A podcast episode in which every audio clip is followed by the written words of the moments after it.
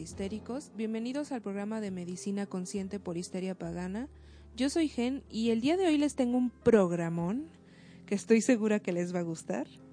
Y para aquellos que han sido mis escuchas desde que empezaron mis programas, seguro recordarán el, el programa de los mitos de la medicina. Pues bueno, se me ocurrió hacer un programa especial de cuando en cuando en relación a algunos de esos mitos y otros de interés pero enfocándome en esos datos curiosos, en el clásico ¿sabías qué?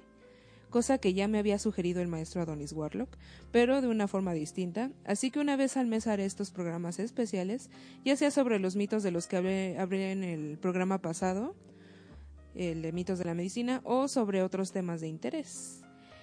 Y bueno, vamos a comenzar. El sabías qué de hoy será todo aquello que no sabías, o tal vez sí, sobre el pene. Sí, voy a volver a hablar de penes. Y no, no le voy a poner un seudónimo tonto al pene. Hay que llamar a las cosas por su nombre. Como dirían en Harry Potter, temerle al nombre solo agranda el temor al hombre. Aunque en este caso es el temor al miembro, pero bueno. Y si les incomoda esa palabra, permítanme ayudarles. Escuchen con atención. Pene, pene, pene. Listo, ya se acostumbraron a ella. Ahora sí vamos de lleno al programa. bueno, pues el primer dato. ¿Sabían que el pene se puede fracturar? Así es, el pene, aunque no tiene un hueso por dentro como tal, puede fracturarse. Recuerden que la palabra fractura por sí sola quiere decir ruptura, no necesariamente ruptura de hueso, pero ¿qué es lo que se está rompiendo en este caso? La fractura hace referencia a la ruptura de la túnica albuginia, que es una capa gruesa que envuelve las estructuras internas del pene, que vienen siendo la uretra y los cuerpos cavernosos, y la cual al romperse genera un chasquido que recuerda el sonido de un hueso que se rompe. Estas fracturas son poco frecuentes, eh, se dan cerca de un caso por cada 200.000 hombres a nivel mundial, y lo que la causa es un traumatismo que ocurre cuando el pene está erecto. El caso más común suele producirse cuando el hombre en cuestión está penetrando a su pareja, pero su pareja, ya sea mujer o hombre, está encima de él y generalmente su pareja es quien se está moviendo. Entonces generalmente pasa cuando el pene se le sale, pues se sale de la cavidad y al tratar de penetrar nuevamente choca contra la pelvis de su pareja. Esto provoca que el pene se doble forzadamente y se rompa la túnica albuginia. Así que si piensan intentar pues posiciones de este tipo con sus parejas, solo traten de tener cuidado para evitar estos incidentes. La fractura también se da por movimientos masturbatorios acelerados y bruscos, sobre todo en hombres con problemas de erección, que apresuran la eyaculación antes de perder la firmeza del pene o en jóvenes que se masturban escondidas y con temor a ser sorprendidos. En algunos estudios, pues, eh, vienen, o sea, demuestra que la, la masturbación acelerada es como que una de las causas principales de la fractura del pene. ¿Y cuáles son estos síntomas? Pues lo que ya les mencioné, el chasquido justo en el momento de la fractura, acompañado por un dolor intenso, seguido de inflamación y deformidad del pene, así como la, presencia de hematomas que se van a observar por debajo de la piel. Es frecuente además que el pene se vea doblado hacia el sitio de la fractura. Y aunque este tipo de lesiones sean poco frecuentes, deben ser atendidas pronto porque pueden haber complicaciones y entre ellas están la, deformidad permanente del pene, curvaturas con la erección, dolor con las relaciones sexuales y hasta cuadros de impotencia. Aquí uno de los verdaderos peligros está en que durante la fractura de la capa albuginia también se lesiona la uretra. Recuerden que la uretra es el conducto por donde sale la orina. Eh, generalmente la fractura de pene puede tratarse con aplicaciones frías y la toma de analgésicos. Y solo lo estoy mencionando, no se vayan a automedicar. Si les pasa esto, por favor vayan con su médico de confianza. Y bueno, pues a veces estas fracturas requieren cirugía. Es precisamente por eso por lo que se deben de atender rápido. Pero cada caso es diferente, depende de la intensidad, ¿no? Y bueno, el segundo dato curioso. ¿Sabían que aproximadamente el 30% de los hombres de todo el mundo tiene el pene circuncidado? Es muy poco en mi opinión, yo que soy pro circuncisión. Y bueno, si no saben en qué consiste la circuncisión, les platico rápidamente. Es un procedimiento quirúrgico en el que se extirpa el prepucio, que es la piel que, eh, que está recubriendo al glande, o sea, la punta del pene. Y este procedimiento se puede dar ya sea por motivos médicos o religiosos, como es el caso de la religión judía, y me parece que también los musulmanes lo hacen.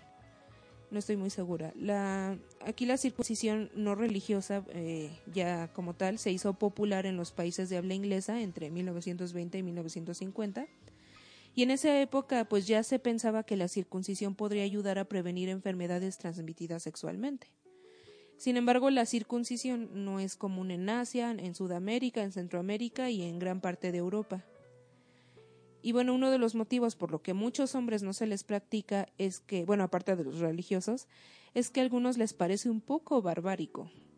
Pero la realidad es que viéndola desde un punto de vista médico es una práctica muy sana. Y antes de hablarles de los beneficios que tiene la, circuncisión, perdón, les quiero platicar que hace unos días hice una mini encuesta en, uno de los grupos de Facebook en los que estoy, para saber más o menos cómo andaba la opinión pública actualmente. Y bueno, pues no es una encuesta profesional porque solo fueron tres preguntas. No todos en el grupo contestaron y los que contestaron eh, no contestaron todos eh, las tres preguntas, algunos solo contestaron dos, otros este, una, pocos contestaron las tres, pero me dio una idea de la imagen que tiene la circuncisión en estos momentos, ¿no? Y bueno, pues ya verán a qué me refiero. Eh, les cuento, la primera pregunta fue, ¿qué piensan sobre la circuncisión? Esta pregunta solo la contestaron 11 personas. Sepan que en el grupo creo que somos como 60 personas, pero bueno, eh, bueno, de estas 11 personas, eh, 5 escogieron la opción de me da igual, 4 escogieron la opción de es necesaria, una escogió la opción de es innecesaria y afortunadamente nadie contestó la última opción, que es la de no sé qué es. Y eso me da mucho gusto, pero bueno. Eh, la segunda pregunta fue, ¿tienes la circuncisión y si no te la harías? De las cinco personas que contestaron esta pregunta, cuatro escogieron la opción de no la tengo y no la necesito. Y una eh, persona escogió ya la tengo y me agrada. Sin embargo, nadie optó por la opción de no la tengo pero sí la quiero, así como nadie contestó la, la de ya la tengo pero no la quería. Y la última pregunta fue, ¿te parece que el pene luce más estético con la circuncisión? Esta la contestaron 10 personas y de ellas Cuatro optaron por la opción de me da igual, al igual que en la primera. Tres escogieron que más allá de la estética van a tomar más en cuenta la funcionalidad. Una persona escogió la opción de no lo sé, nunca he estado con alguien así. Estas últimas dos opciones las agregaron, yo no las puse, pero las tomé en cuenta porque me parecieron bastante pertinentes. Otra persona optó por definitivamente y otra persona por la opción de nada que ver. Con esto podemos darnos cuenta que hay una diferencia significativa hacia, ah, pues ahora sí que lo que es la circuncisión. Muy pocos la prefieren y si comparamos esta chafísima estadística con la estadística mundial hecha por profesionales, aún así hay una ligera eh, similitud en los resultados. Ahora, algunos encuestados dejaron sus opiniones en la misma encuesta y de verdad les agradezco, agradezco por tomarse la molestia de contestar pues hay puntos de vista tanto masculinos como femeninos y la mayoría son comentarios pertinentes. No sé si tengo el permiso de ellos para decir sus nombres, así que no los diré. Y bueno, uno de los comentarios decía, yo le agregaría la opción de depende, porque hay chicos con prepucio muy cerrado y no pueden jalar la piel hacia atrás. En ese caso sí es necesario, pero cuando hay un prepucio bien desarrollado y manejable, a eso sonó como a cabello manejable. Creo que no es necesario. Solo con una buena educación de higiene este basta. Luego otro comentario decía, yo siento que da igual porque tengo un amigo que me dijo, el primo del amigo, ¿eh? que la tiene y es algo cerdo el hombre, así dice, pero de ahí en fuera dice que solo por la higiene le gusta porque no le ve mucha diferencia. Otro dice, en algunos casos es necesaria, pero son los, eh, es como que lo menos. Hubo una época en que estuvo muy de moda hacérsela a los niños recién nacidos porque se creía que era más higiénico, pero fue más eso, una moda. Y el último comentario dice, en algunos casos es por algún problema, otras por creencias religiosas y no se me ocurre otra, pero el que sea es válido. Y bueno, esos fueron los comentarios. Y pues la encuesta como tal va muy a la par de estos comentarios con la clase de respuestas que me dieron, pero pues sí, a la mayoría le da igual. Y bueno, pues vámonos a un corte. Los dejo con esta canción llamada Don't Break Me Down del grupo californiano, californiano perdón, de punk rock de Donas. Esto es Medicina Consciente por Histeria Pagana. Yo soy Gen y volvemos.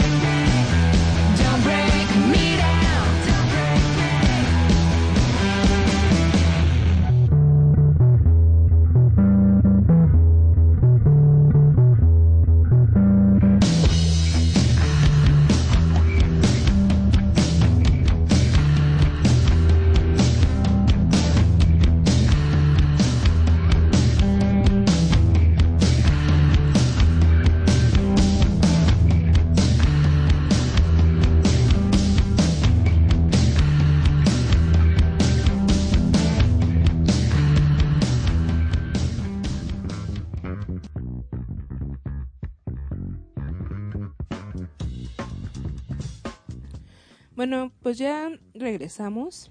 Espero les haya gustado la canción. Y les recuerdo que quiero leer sus comentarios. ¿Qué piensan del programa hasta ahorita? ¿Qué saben sobre lo que hemos tratado aquí? Así que por favor manifiéstense y comenten en el muro de Histeria Pana. Y si apenas se conectaron, les comento que estamos hablando de, esto, de esos datos que a lo mejor no conocían sobre el pene. Y bueno, regresando al tema. Ahora sí, déjenme explicarles por qué médicamente se cree necesaria la circuncisión. Religiosamente no sé, pero médicamente es por lo siguiente. Reduce el riesgo de infecciones del tracto urinario durante el primer año de vida. Em, previene infecciones bajo el prepucio, que generalmente se deben a que se retrae el prepucio con demasiada fuerza o con las manos sucias. Es de ayuda en hombres que padecen de fimosis. La fimosis es cuando el prepucio está muy apretado alrededor del glande y les cuesta retraerlo o simplemente no pueden retraerlo para nada. Y también disminuye el riesgo de contraer algunas enfermedades de transmisión sexual, ya que reduce lo que es la incidencia del virus de, de inmunodeficiencia humana aproximadamente en un 40%, las verrugas genitales aproximadamente en un 35% y el herpes simplex tipo 2 aproximadamente en un 30. Y también reduce el riesgo de eh, bueno, de desarrollar cáncer de pene y a lo largo, bueno, a largo plazo cáncer de próstata. y bueno, eh, como todo procedimiento quirúrgico tiene sus riesgos, pero se concluyó que los beneficios son mayores que los riesgos. Eh, pero para que sepan los, los riesgos que hay de practicársela, para que no digan que no les estoy advirtiendo, eh, hay infecciones de la piel y hemorragias. Un estudio reciente mostró que uno de cada 500 recién nacidos circuncidados sufrieron un efecto secundario. Y pues en algunos casos no se debe de realizar si se detectan anormalidades en el pene, como por ejemplo un pene curvado o torcido. Pero estos riesgos, como mencioné antes, eh, son mayores que... Perdón, no, no son tan fuertes como los beneficios que trae la circuncisión. Además son riesgos poco frecuentes. Ahora es algo que debe de hacerse en edades muy tempranas, preferentemente antes de los dos meses de edad, ya que después es más doloroso e incómodo para la persona en cuestión. Entonces con esto se dan cuenta que no es un mito, ni suposiciones solamente de que la circuncisión este pues por sí sola mejora la higiene y reduce las infecciones en el pene entre otras cosas que ya mencioné. De hecho, el hecho de que haya un 40% de, bueno, menor de riesgo de contraer VIH por tenerla o, o contraer verrugas genitales o herpes simplex tipo 2, pues son muy buenas este, cifras. A lo mejor no es el 100%, pero ese 40, 30 y 35 y 30% son muy significativos. En cuanto al cáncer de pene, pues no es un cáncer tan común como otros, pero el de próstata sí lo es y es que se ha demostrado que un factor que hace más proclive, proclive a la próstata a inflamarse son las infecciones urinarias frecuentes. Y si la próstata se inflama, a esto se le llama prostatitis, una próstata inflamada por mucho tiempo tiene mayor riesgo de desarrollar cáncer. Y curiosamente los hombres judíos que son los que en su mayoría se, se les realiza la circuncisión, son la población con menos casos de cáncer de próstata a nivel mundial, Así que más que una moda, más que estética y más que una religión es importante por su salud. Pero pues ahora sí que ustedes decidirán. Y bueno, el siguiente dato curioso. Ah, eh, por cierto, quería mencionar un, un comentario de último momento respecto a lo de la circuncisión. Me comentan de una persona, una, una chica que, que este, cuando conoce a un chavo que le gusta, antes de salir con él, antes de preguntarle dónde vive o algo, le pregunta si ya tiene hecha la circuncisión. Y si no la tiene, no sale con ellos porque asumo que le da asco. Y bueno, es que sí, un poco. Pero bueno, ahora sí.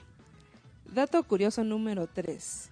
¿Sabían que hay un padecimiento donde el paciente en cuestión presenta una erección prolongada y que puede ser muy dolorosa?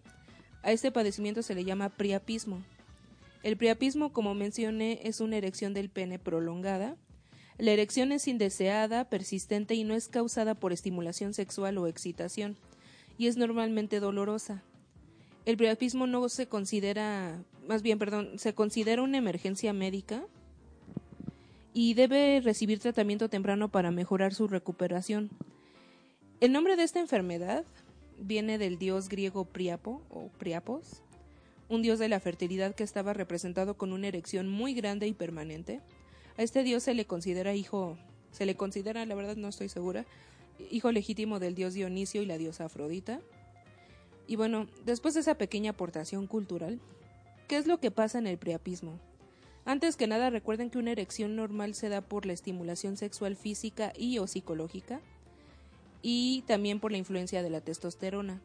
Esto hace que al final la sangre llene los cuerpos cavernosos del pene y se dé la erección. Es más complejo que eso, pero nada más para que se den una idea. Después de la estimulación la sangre pues regresa de donde vino y el pene vuelve a su estado flácido. Ahora, hay dos tipos de priapismo, el de bajo flujo y el de alto flujo. El priapismo de bajo flujo, o conocido también como priapismo isquémico, es el resultado de, la de que la sangre no vuelva adecuadamente al cuerpo desde el pene. Recuerden que, que como bueno, mencioné, para que se dé la erección tiene que llegar la sangre a los cuerpos cavernosos. En este caso no retorna, y es el tipo más común de preapismo. Y los signos y síntomas que, que experimenta el paciente son que la erección dura más de cuatro horas y no está relacionada con la estimulación sexual, que el cuerpo del pene está rígido, porque no es lo mismo erecto que rígido. Si se fijan bien durante la, erección, el pene no está totalmente rígido, todavía tiene cierto grado de flexibilidad y en ese preapismo pues el glande también se pone muy rígido y por lo general el pene va a estar doloroso o muy sensible. Ahora, el otro priapismo, que es el de alto flujo o priapismo no isquémico, ocurre cuando demasiada sangre fluye hacia el pene debido a una ruptura de una arteria o una lesión en el pene. Y el priapismo de alto flujo, pues por lo general no es doloroso, pero sí es igual que la erección es indeseada, que dura al menos cuatro horas. Y aquí el cuerpo del pene sí está erecto, pero no está rígido como en la otra. Hay muchos factores que pueden contribuir al priapismo y entre ellas están pues enfermedades de la sangre como anemia y leucemia, el consumo de algunos medicamentos eh, y el priapismo es como que uno de sus efectos secundarios, medicamentos por ejemplo para tratar la, la disfunción eréctil como el sildenafil, ustedes lo conocen como Viagra, eh, también los fármacos inyectados directamente en el pene para tratar la disfunción eréctil como la papaverina, o los antidepresivos, los antipsicóticos, algunos anticoagulantes y los antihipertensivos. También drogas como el alcohol, la marihuana, la heroína, la cocaína y pues lesiones permanentes en los, bueno, no permanentes, lesiones fuertes en los genitales, la pelvis o el perine y la zona comprendida entre el este en sí, pues, bueno, también sobre los, lo que es, lo son los testículos. Ahora, eh, también puede ser por algún daño al, sistema nervioso, incluyendo lesiones de médula espinal, esclerosis múltiple y por la picadura de escorpiones o de una viuda negra. Y bueno, si se encuentran en esta situación, recuerden que deben ir rápidamente a atenderse, o si ya les ha pasado y el problema se resolvió solo, procuren ir a un médico a un chequeo de todas maneras para evitar pues que les vuelva a suceder. Y bueno, ya que estamos hablando de erecciones, ahí les van varios datos al respecto. Sería el dato curioso número 4. ¿Sabían que el hombre tiene un promedio de 11 erecciones durante el día y durante la noche? Mm, bueno, durante las noches son unas 9 erecciones aparte.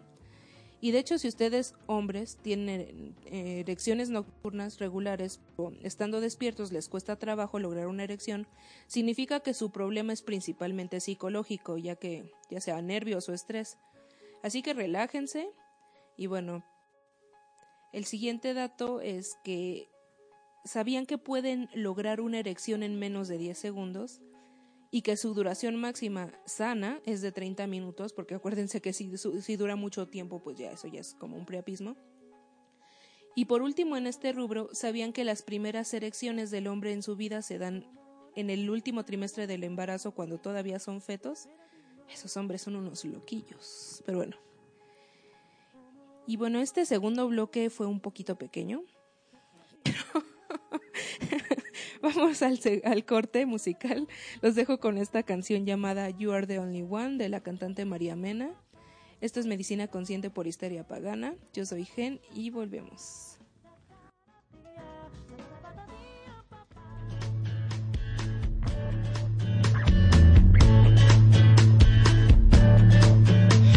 I saw you with your hands above your head, spinning around, trying not to look down,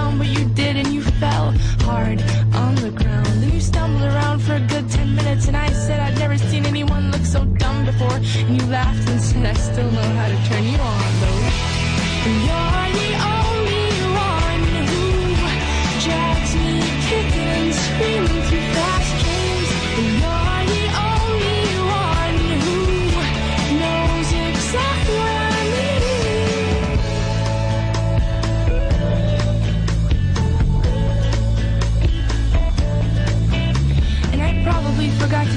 Just like that time when I forgot to tell you about the scar. Remember how uncomfortable that made you feel? See, you're not what I expected, but you're the only one who knows how to handle me. And you're such a great kisser, and I know that you agree. You're the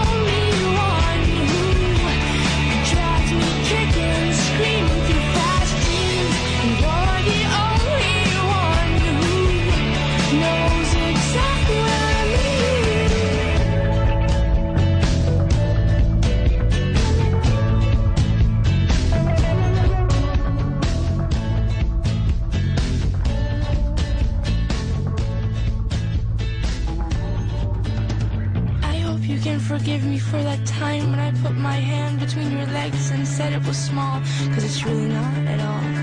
I guess there's just a part of me that likes to bring you down just to keep you around.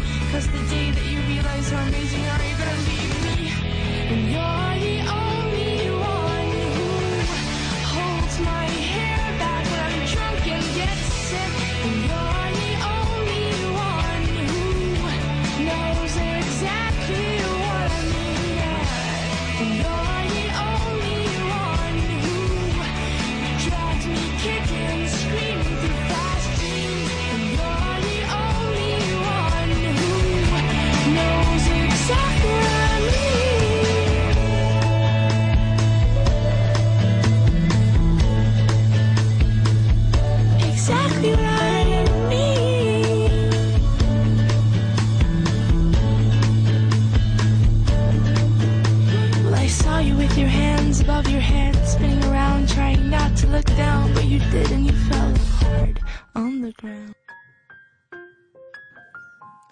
Ya regresamos.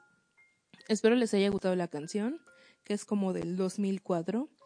Y pues esta canción es ligeramente ad hoc al tema de hoy, y es que tiene una estrofa que dice algo muy interesante. Dice, espero puedas perdonarme por aquella vez cuando puse mi mano entre tus piernas y dije que era pequeño, porque en realidad no lo es del todo.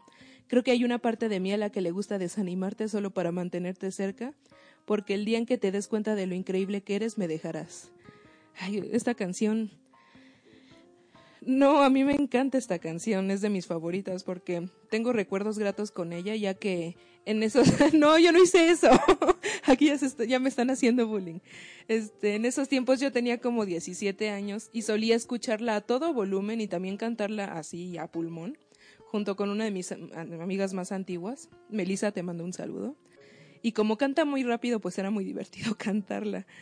Y aprovechando, pues le mando saludos a mi hermanito Pollito, que ayer regresó al aire a su programa de Princesa Bruja, después de una corta ausencia. Escuchen su programa de ayer en podcast, eh, habló sobre esta película de Batman contra Superman. Yo no la he visto, la verdad. Estuvo muy bueno y como él mencionó ayer tenemos planeados más programas juntos y es que sepan que nos llevamos de maravilla desde que nos conocimos. Y bueno, también le mando saludos a todo el Coven. Y le mando un saludo que no puede faltar a mis amigas de mi clase de japonés, Meg, Mariana, Tsuki, Ale, Frida y Michelle, a quienes con mucho gusto las veo cada domingo. Y bueno, cada, cada trimestre se pone más interesante. Pero bueno, también saludos a Majo, que dijo que me iba a escuchar el día de hoy. Y a uno de mis compañeros de mis clases de inglés de los sábados, Edgar, un saludo. Nos vemos pasado mañana. y bueno, regresando a lo que queda de programa. Ya no profundizaré tanto en los siguientes datos, porque realmente no hay mucho que decir, así que continuemos. Eh, número 5. ¿Sabían que el pene de un hombre atractivo suele ser más productivo? Así es, los hombres con buen aspecto pueden tener un esperma mucho más fuerte. En España se hicieron algunas investigaciones en las que mostraron diversas fotos de hombres a un grupo de mujeres. A estos hombres ya se les había analizado previamente el semen y los dividieron en los que tenían un buen semen, uno regular y uno pésimo. a estas mujeres se les pidió que escogieran a, a los hombres más atractivos y casi el 92% de las mujeres eligieron a los mayores, a ahora sí que a los mayores productores de esperma y también de mayor calidad y era resultaba que pues a su vez eran los hombres más atractivos. Recuerden que esto de lo guapo y lo feo se da por instinto, ya que pues los más atractivos no suelen, nos, pues a nosotros nos parecen genéticamente más capaces de perpetuar la especie y de generar hijos sanos. Este tema yo lo traté en otro programa, en el de, creo que fue en el de los instintos humanos. Está en el podcast por si lo quieren escuchar. Y bueno, el siguiente. ¿Sabían que existen dos tipos de penes? Resulta que existen los que se expanden y crecen mucho cuando llega una erección. A este pene le llaman pene creciente. Y por otro lado están los que parecen grandes todo el tiempo en estado flácido, pero apenas crecen cuando llega la erección. Este este me gusta mucho. Este le llaman pene exhibicionista. Y resulta que los penes crecientes son más comunes en los hombres, aproximadamente en un 79%, y el 21% restante tiene penes de tipo exhibicionista. Y esto me lleva a los últimos datos del programa de hoy. Creo que va a quedar muy pequeño, pero a ver. ahora sí, ahora sí no le medí muy bien el tiempo. el tiempo. y bueno. Siguiente dato. ¿Sabían que fumar puede acortar su pene casi un centímetro? Pues sí, y si les preocupa mucho su tamaño, fumar no les ayuda en nada. Como mencioné hace un rato, la erección depende en gran parte por el flujo de la sangre hacia esa zona. Y en este caso el cigarro calcifica los vasos sanguíneos a largo plazo y dificulta la circulación eréctil. Otra cosa que también lo dificulta es la obesidad. Tener grasa en exceso en el abdomen no permite que se dé bien esa circulación sanguínea y es más difícil que tengan una erección, así que es una buena razón para ponerse en forma y dejar el vicio.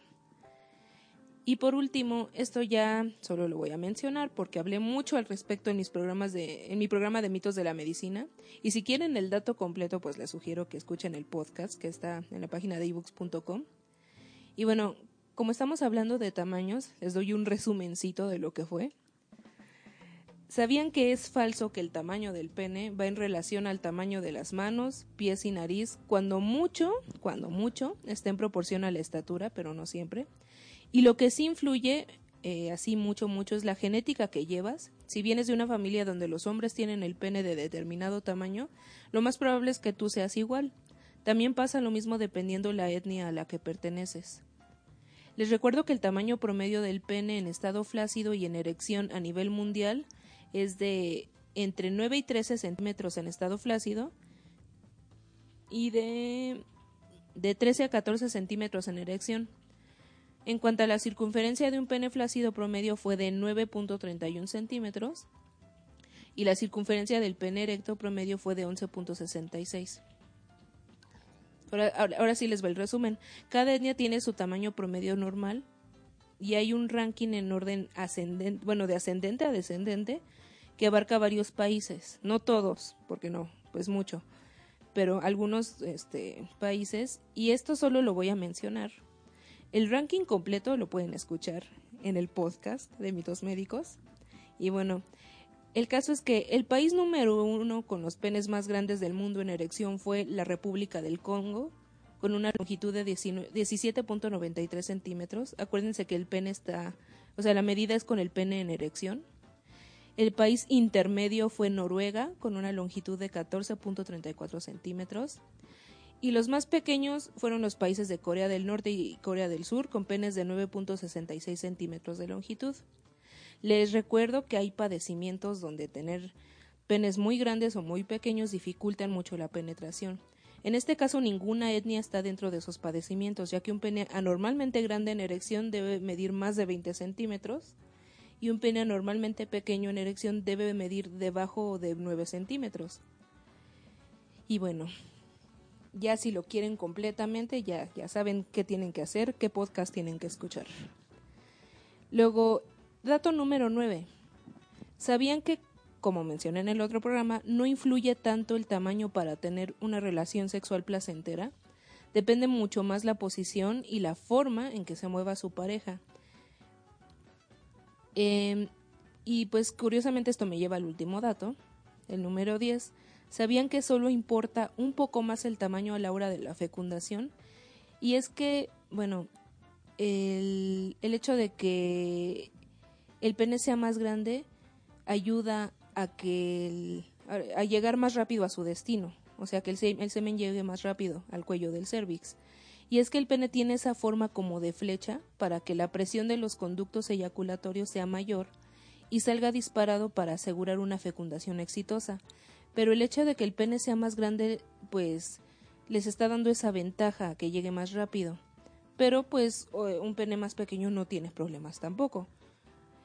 Así que si lo que buscan es placer, pues no tiene que ver el tamaño, pero si quieren tener hijos más fácil, pues aquí sí influye un poquito, ¿no? Pero no, pues no, no es a fuerza. Y bueno, esos fueron todos los datos curiosos. Espero este programa haya sido de su agrado. Les digo que quedó un poquito cortito. un poco.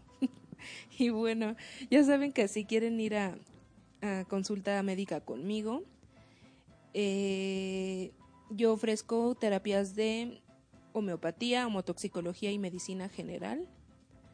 estoy en estos momentos atendiendo en el consultorio de histeria pagana lo único que tienen que hacer es ponerse en contacto a través ya sea de la fanpage de Medicina Consciente, por, este, por inbox, o por la fanpage de Histeria, o eh, me pueden llamar a mi teléfono o mandarme un WhatsApp como ustedes quieran.